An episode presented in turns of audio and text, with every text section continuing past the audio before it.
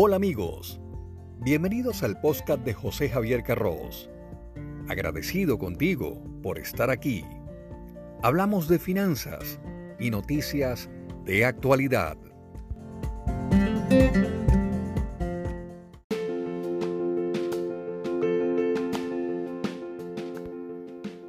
Agua, no Coca-Cola, fue la frase que pronunció Cristiano Ronaldo en plena rueda de prensa de la Eurocopa, en la que además retiró las botellas de la mesa.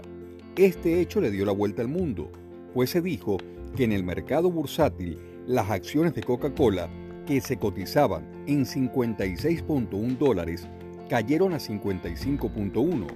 Soy José Javier Carros. Bienvenidos a este episodio de mi podcast.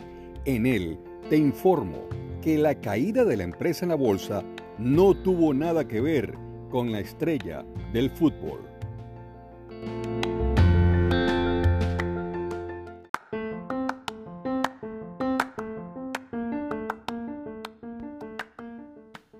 Ese día, es decir, el día de la rueda de prensa de Cristiano, la marca de bebidas pasó de valer 242 mil millones de dólares a 238 mil millones de dólares. Por lo tanto, los mercados financieros estuvieron en rojo casi todo el día, por dos aspectos, la creciente inflación en Estados Unidos y la reunión con la Reserva Federal que busca explicar este fenómeno de inflación transitoria.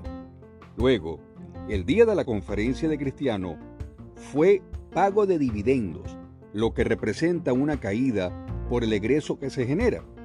Y tercero, la baja del 1.6% en el valor de las acciones de Coca-Cola correspondió al mínimo del día, pero cerró en 0.25%.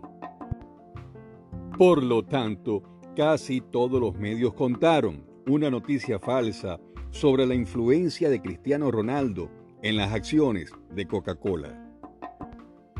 Aunque técnicamente es algo que ocurrió, lo cierto es que en Wall Street ese tipo de acciones pasan a diario, con valores más elevados y no son noticia.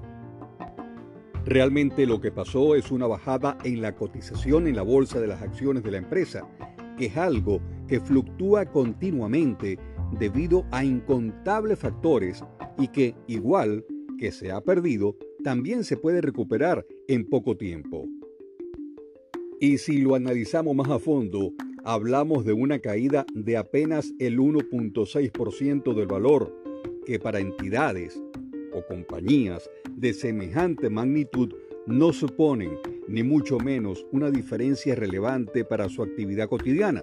De hecho, el precio por acción bajó menos de un dólar, de 56.10 a 55.22. Los 4 mil millones en los titulares de la prensa salen al sumar el valor de todas las acciones, que son muchísimas, pero el trastorno en el día a día que puede suponer pasa de 242 mil a 238 mil millones de dólares. Y eso es bien escaso. Cuando una empresa paga dividendos, la acción cae en la misma proporción. Si se pagó el lunes, la baja podría haberse dado por eso. ¿Qué significa? Que cada tres meses reparte algo de sus ganancias entre sus accionistas. Las cotizaciones descuentan el dividendo teóricamente el día que se paga. Esto se debe a que Coca-Cola ahora vale menos por haber producido un desembolso de dinero que deja de estar en su caja. Soy José Javier Carros. Gracias por escuchar este episodio de mi podcast.